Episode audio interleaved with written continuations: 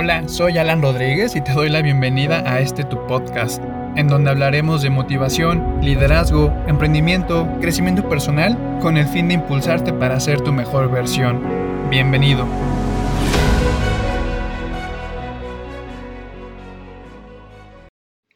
Hola amigos, ¿cómo están? Espero que se encuentren muy bien. En esta ocasión yo me encuentro muy, muy, muy emocionado ya que tenemos un episodio bastante especial. Y de hecho, bueno, antes de, comenzar, les quisiera pedir una disculpa porque hace algunos, algunas semanas que no, no he subido episodio. Eh, he estado ocupado con cientos y un cosas, entonces les, les quiero pedir una disculpa por, por, esta cuestión, pero me comprometo a seguir creando nuevos episodios para seguirles aportando valor y que juntos podamos seguir creciendo. Para ahorita, como les mencioné, estoy bastante emocionado porque vamos a iniciar con el pie derecho, ya que vamos a hablar de un tema muy importante que todos los emprendedores deberían de tener en mente.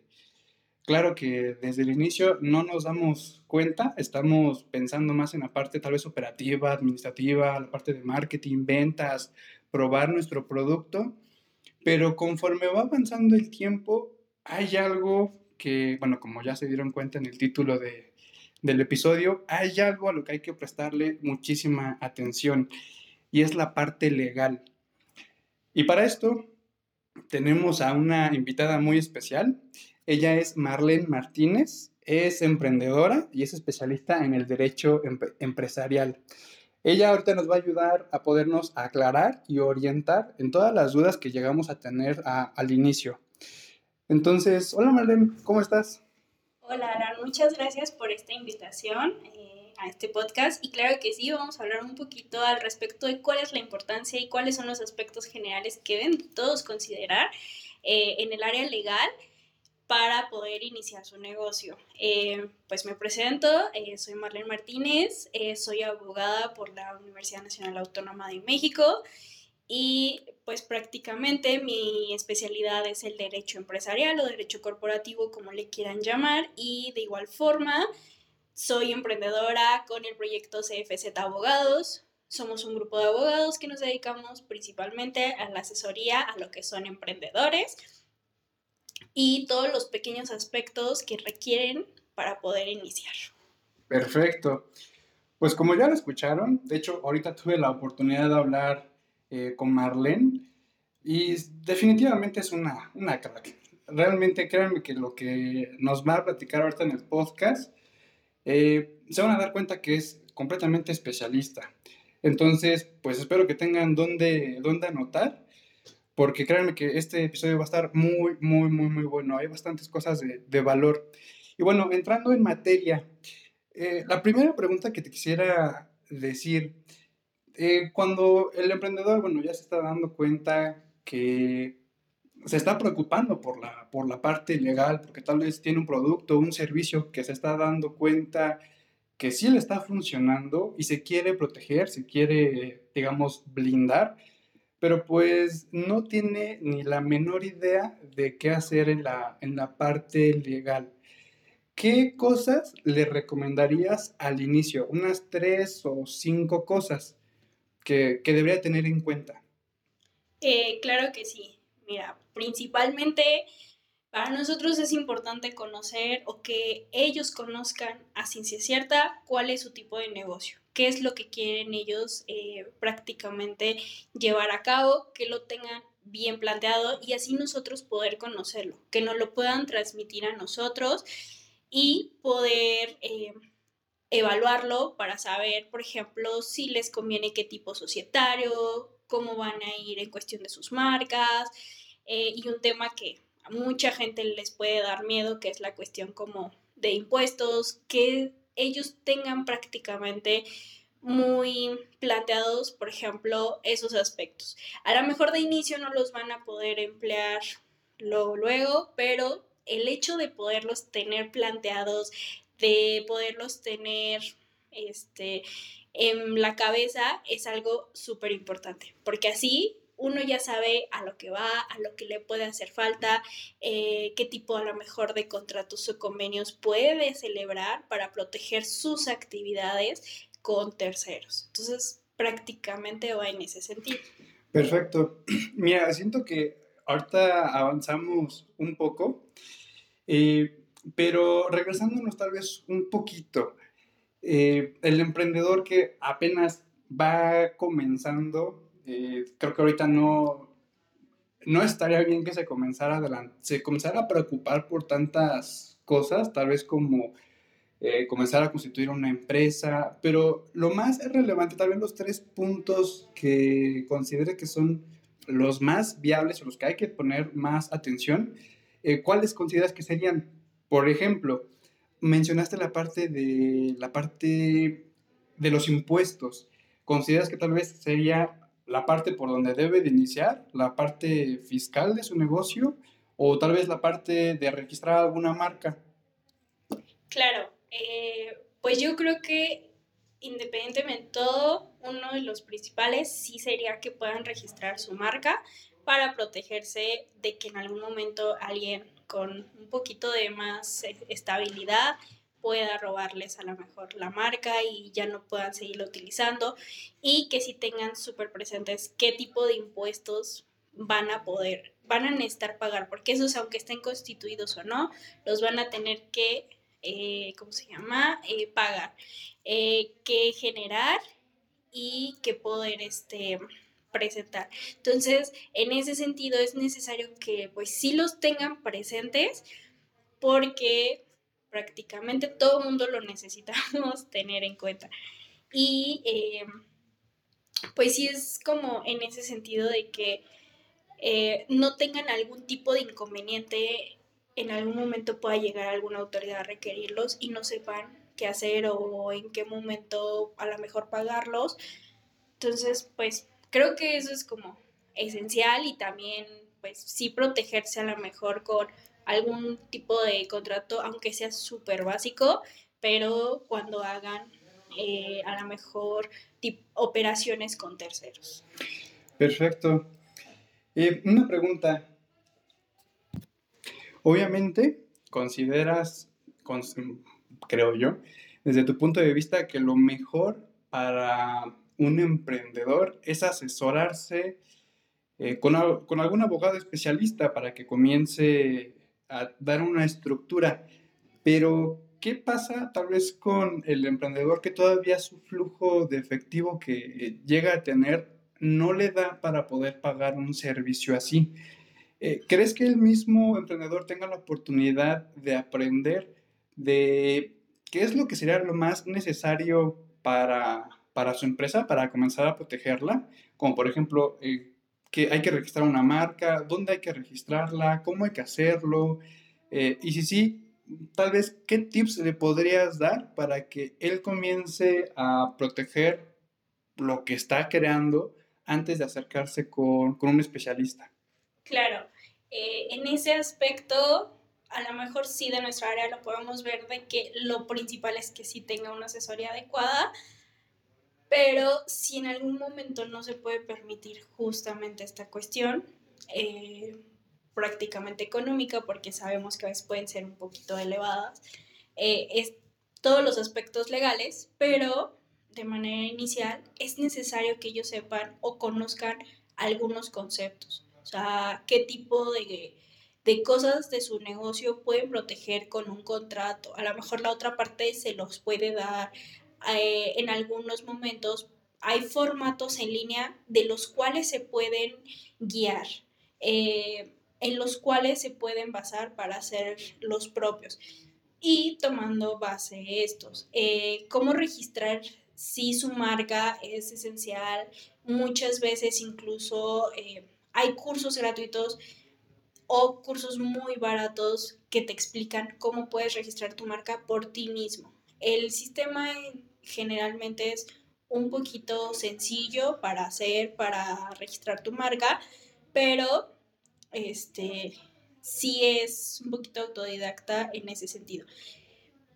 Y yo creo que eh, sí es necesario eh, tener o ir generándose dudas primero de si lo que estoy haciendo puede tener alguna implicación legal. Entonces, si tienes esa duda, a lo mejor, y lo más seguro es que sí. Entonces, en ese sentido será pues prácticamente investigar un poco. Hay muchísimos conceptos que son un poco difíciles de comprender, lo entiendo, pero sí es necesario a lo mejor leerlos. Eh, hay muchos elementos en línea donde pues podemos encontrar pequeños temas al respecto. Eh, hay incluso eh, algunos cursos gratuitos, fundaciones, incubadoras de empresas que ofrecen este tipo de asesorías gratuitas y que de manera inicial les pueden generar un plan, un proyecto o decirles a grandes rasgos, eh, a lo mejor no de manera muy específica, pero sí a grandes rasgos, qué es lo que van a requerir. Eh, y sacarlos a lo mejor de ciertas dudas. Yo creo que de inicio, pues eso es como algo importante eh, tenerlo en mente y ya después a lo mejor eh, ya generar pues algo más formal. De acuerdo. Y entonces, únicamente para poder hilar eh, esta idea, ¿cuál podrías mencionarnos que pueda ser el camino que, debe, que debería de ver el, el, emprendedor? ¿Cuáles podrían ser las, las cosas que el emprendedor se debería dar cuenta que es momento de dar un siguiente paso. Me explico. Por ejemplo, pensemos en un freelancer que se dedica a dar servicios tal vez de marketing digital o no sé, tal vez hace venta de, algún producto que, que importa de, China, como en estas páginas famosas de AliExpress o Alibaba. Eh, ¿En qué momento consideras que tal vez de pasar de freelancer, tener tal vez un autoempleo, es recomendable dirigirnos más como en la parte de es momento de mejor ahora crear una empresa? ¿O cuándo crees, consideras que tal vez todavía no sería necesario? ¿En qué puntos sería, podría tener en cuenta el emprendedor que es necesario algo más? Más que nada tal vez por la parte sólida o tal vez porque el negocio está comenzando a crecer muy grande y esto se comienza, a salir un poco de control y pues tal vez para tener algo más blindado, ¿en qué momento crees que es mejor de tal vez de nada más registrar una marca, de tener una marca propia, ahora hacerla una empresa? Ok, es, pues realmente creo que no, no existe un momento en el que digas aquí exactamente aquí eh, voy a iniciar, sino dependerá mucho de las actividades que estén realizando. Por ejemplo, si en algún momento en, el ejemplo que estás dando, requiere más personal, requiere o tiene un proyecto bastante grande, muchas veces por cuestiones de certeza hacia el que está contratando, es preferible tener una empresa, porque eh, pasa lo mismo que actualmente con las sociedades por acciones simplificadas o las SAS. Son muy sencillas de constituir, se pueden constituir desde una persona, son gratuitas, es un proceso sumamente rápido, pero eh, se ha tenido que ir quitando poco a poco ese estigma sobre las mismas, eh, de que no tienen a lo mejor una gran certeza o, o gran apoyo. Y es lo mismo aquí es necesario que en ocasiones, dependiendo de las actividades, de a lo mejor con quien una colaboración que van a llevar con alguien, dependerá, eh, para que puedan encontrarse protegidos realmente de lo que están haciendo, eh, para llevar a cabo obviamente los fines de lo que van a desarrollar a lo mejor en conjunto o el servicio que van a entregar y a lo mejor de cierta forma sí darse un renombre en todo esto, o sea, dar un mecanismo apropiado a todo su proceso, este, y obviamente tener una cuestión oportuna de protección en el área legal a evitar algún problema posterior. Entonces, este, ante cualquier eventualidad que pudieran llegar a tener, pero creo que sí va más enfocado en el sentido de qué estás haciendo, eh, qué tan grande a lo mejor puede ser el proyecto, si vas a colaborar con alguien, o en algunos casos es cuánto quieres crecer. Si tú quieres crecer, eh, vas a requerir más personal, eh, vas a requerir a la mejor instalaciones, este, vas a aumentar tu flujo de dinero y cosas similares, vas a requerir tener una estructura más elaborada, eh, tener contempladas todas las obligaciones, tanto corporativas como fiscales, que van a tener o va a traer esta transición. ¿Y eso hay que tenerlo en cuenta desde el inicio o se puede ir viendo en el, en el camino? Eh, porque efectivamente, tal vez el emprendedor en, en, un momento piensa en llegar a un cierto nivel de facturación, en, en algún momento se encuentra con algún socio que tiene una, eh, una perspectiva completamente diferente y comienzan a crecer más. ¿Tienen la oportunidad de cambiar la forma en la que se constituyeron? Este, sí, eh, realmente, por ejemplo, en el caso de las SAS, justo esto, o sea, lo de la facturación. Eh, este tipo de sociedades que se puede constituir desde una sola persona, puede ser unipersonal, tiene una limitante bastante grande que es que al año no puede facturar más de 5 millones y cacho. O sea, cada año sube obviamente esta cantidad, pero sí se tiene que tomar en cuenta. Una vez que ellos, por ejemplo, pasan de esta cantidad, se tienen que transformar a otro tipo societario. Eh, en este caso, si es una persona física a lo mejor bajo el régimen de actividad empresarial y quiere tener como pues obviamente una estructura fiscal más elaborada, eh, donde pueda a lo mejor tener un poquito más de deducciones, eh, ver bien sus impuestos, que son obviamente esenciales, pues sí se puede ir viendo durante el cambio, durante el este, el avance del proyecto, durante el crecimiento, porque también existe el caso de las personas que se quedan dentro de una simple modalidad, que a lo mejor no van a buscar seguir avanzando, que tienen una zona de confort. Entiendo. Eh, bueno, ahorita tocaste un punto importante. De hecho, yo tampoco lo, lo, conocía. Hace un momento me lo explicaste. Pero ya van dos veces que lo tocas. Eh, para las personas que no saben qué son las SAS. Acaba, acabas de mencionar que hay algunas ventajas, también que hay desventajas. Eh, pero en general, ¿qué, ¿qué es una SAS? Ok, una SAS es un nuevo tipo societario aquí en México. No tiene muchos años de haberse implementado y significa Sociedad por Acciones Simplificada. Es un tipo societario eh, que se añadió.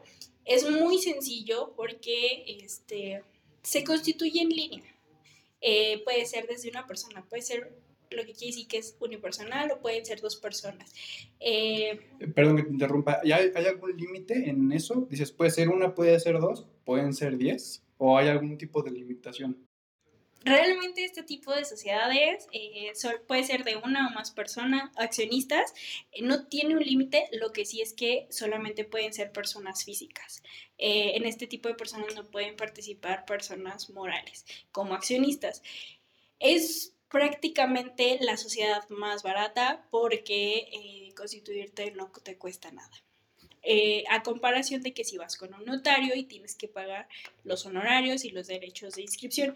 En este caso no. Eh, existen pues ciertos requisitos bastante sencillos como tener la firma electrónica, eh, pero no puedes formar parte de, estos, de una SAS si antes no tienes, si es que eres socio de algún otro tipo societario. no puedes ser socio en paralelo de, estas, de este tipo societario y de otro más.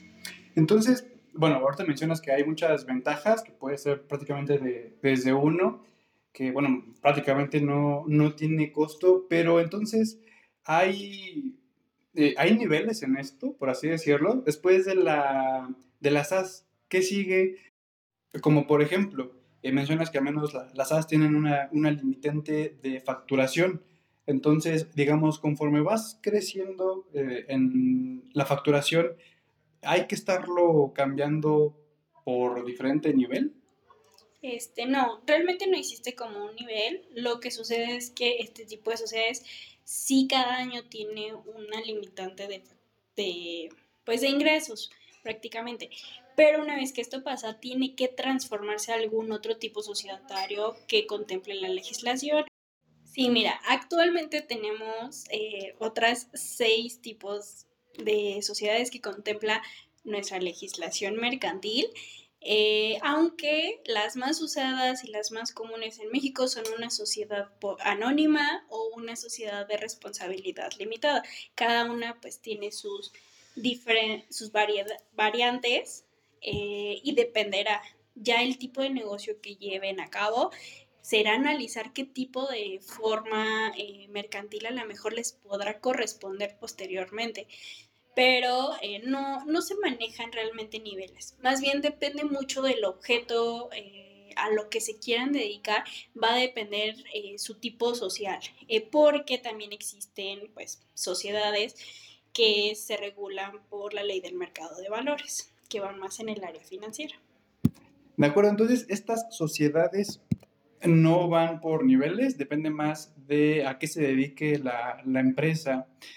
Eh, por ejemplo, vi que recalcaste un punto importante de las SAS, que puede ser eh, desde una persona. ¿Alguna otra de estas sociedades tiene esta particularidad?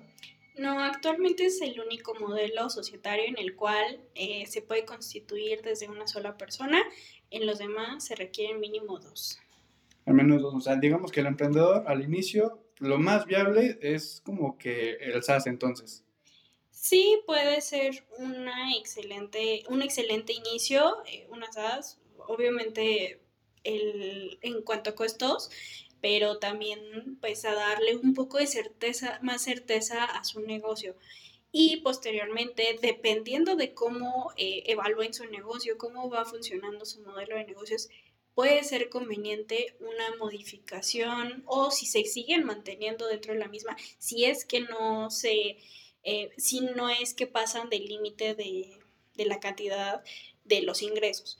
Entonces, pueden continuar dentro del mismo, no hay ah, en algún momento eh, que sea necesario, menos, obviamente. Que lleguen al nivel de facturación. Exactamente. De acuerdo, pero entonces, si en algún, en algún momento desea cambiar el, el emprendedor de la SAS a algo más, forzosamente va a tener que tener eh, un socio más para, poder, para poderse cambiar, no quedarse solamente con las SAS. Exactamente. Aparte de tener un, pues sí, un socio más, pues iban a estar a analizar eh, su negocio, cuál le va a convenir y que contemple, obviamente, que va a requerir un mayor gasto.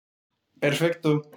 Eh, siento que ya nos estamos yendo por una parte muy técnica, entonces quiero que, que comencemos a, a, que nos ayudas a orientar en una en una cuestión que tal vez eh, algún emprendedor se pudo llegar a, se puede llegar a cuestionar en algún momento, el qué pasaría si trueno, que creo que bueno, cuando se inicia, todos comenzamos enamorados de nuestro proyecto, creemos que va a salir sí o sí, pero pues a veces la triste realidad del mercado dice que no, que al final del día ya no, eh, ya, no, ya no puedes continuar con, con, ese proyecto, con ese, con ese sueño, con esa empresa que constituiste. ¿Qué pasa en esa cuestión cuando ya la empresa va en declive y pues ya tal vez los socios están eh, planteando en disolver la empresa? ¿Cuál consideras que es el procedimiento? ¿Es sencillo? ¿No es sencillo? ¿Recomendarías tal vez en algún momento que se pueda poner en pausa? ¿Hay, eh, ¿Hay alguna cuestión si la empresa no se declara como en bancarrota y nada más se queda como en stand-by? Digo, tal vez lo, menciono por la parte fiscal. Si en algún momento tal vez fue una empresa chiquita de tres socios que ya no quisieron eh, continuar, hay que hacer alguna cuestión para tal vez disolverla o tal vez que dijeron, bueno, vamos a dejarla así un rato ¿tienen alguna repercusión tal vez fiscal? Claro, eh, obviamente cuando, pues como dices, un negocio termina quebrando y todo ese sentido, sí se requiere, y creo que lo principal, el primer paso, es analizar en dónde están, o sea, en qué aspecto están, qué, qué han realizado hasta el momento, cuáles son las obligaciones que han tenido hasta ese momento. ¿Por? Porque a raíz de ello si ya realmente se van a pues disolver, cada quien, por ejemplo, va a seguir por su lado y ya no quieren tener esa sociedad por una u otra razón. Este, primero, pues hay que considerar pues un aspecto corporativo que va a ir enfocado en que hay que hacer una eh, disolución y una liquidación de la empresa. Son dos actos distintos eh, en los mismos eh, y esto es para, para pues prácticamente liquidar sus obligaciones corporativas. También habrá que ver todos este todas las obligaciones, todos los aspectos que está teniendo en el área de patronal, en el área fiscal. ¿Por qué? Porque hay que hacer esta evaluación de la misma. Eh, hay que ver que a lo mejor no deban, no tengan algún incumplimiento, eh, alguna multa eh, en cuanto a sus impuestos y que en algún momento los puedan requerir por los mismos años posteriores, puede ser incluso. o que si ya tenían personal, que no exista, por ejemplo, si esos reclamos patronales, en cuanto a sus marcas, qué va a pasar con ellas. Este, si es necesario, yo creo que de inicio es ver dónde están, qué, se, qué hicieron dentro de la empresa, eh, qué hicieron con ella y, este, y ver y elaborar un plan.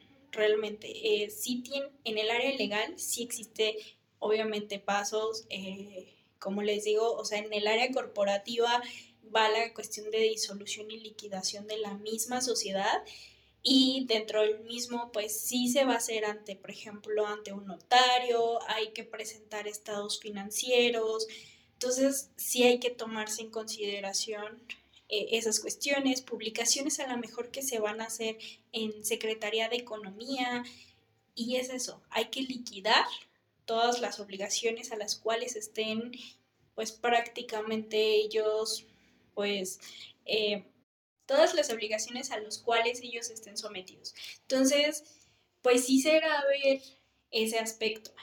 No hay que tener, pues, miedo, hay que guardar, obviamente, pues, todos los documentos que sean necesarios en, en algún momento de que ese procedimiento sucedió, para si en, algún, en el futuro, después de eso, tienen algún problema, se o sea, se estén protegidos, ¿no? O sea, de que las cosas se hicieron correctamente. De acuerdo, sí, sí, sin duda, pues son bastantes cosas técnicas. Obviamente hay que estar muy bien asesorado, que nos pueda orientar y decir cómo sería el, procedimiento. Eh, obviamente no está de más conocer esta cuestión del, qué pasaría si en algún momento esto se llega a acabar.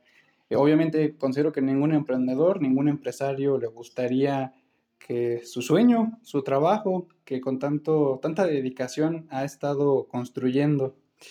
Y pues ya nada más para ir cerrando, eh, Marlene, me gustaría que fuéramos dando unas pequeñas conclusiones de con qué nos quedamos de, este podcast. Eh, si me lo permites, yo sí considero que, que es sumamente importante tener a alguien que esté especializado en esta parte, toda la parte legal de, una empresa. Eh, aunque probablemente pueda dar una, opinión, eh, ahora sí que propia, yo considero que este motivo de la parte legal no debe detener a ningún emprendedor. Eh, si ahorita que acabas de escuchar el podcast, tú estás con algún negocio, estás vendiendo algún producto, no te preocupes en este momento de, la parte legal, no te quieras abrumar en, tengo que comenzar a registrar mi marca, tengo que construir mi empresa, que bueno, tal vez aquí eh, Marlene nos pueda debatir ese punto, pero yo considero que ese punto se debe de ver un poco más adelante. En cuanto hayas visto que tu modelo de negocio ya es viable, comienzas a ver un poco de rentabilidad.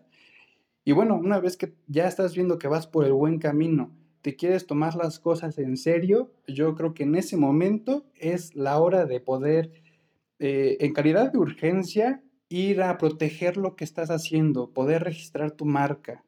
Eh, porque al final del día, ahorita Marlene lo, mencionó, eh, esperemos que no, en un momento, pues algo que tú estás construyendo, si alguien más se, se nos adelanta y lo registra, estás registrando tu trabajo, pues al final del día estás construyendo algo en vano. Eh, pero eso se ve un poco más, más adelante, cuando, reitero, cuando has visto que esto ya va por buen camino, lo quieres formalizar, acércate con un especialista que te pueda orientar para, comenzar a, protegerlo. Eh, no sé si quieras cerrar con algo, Marlene.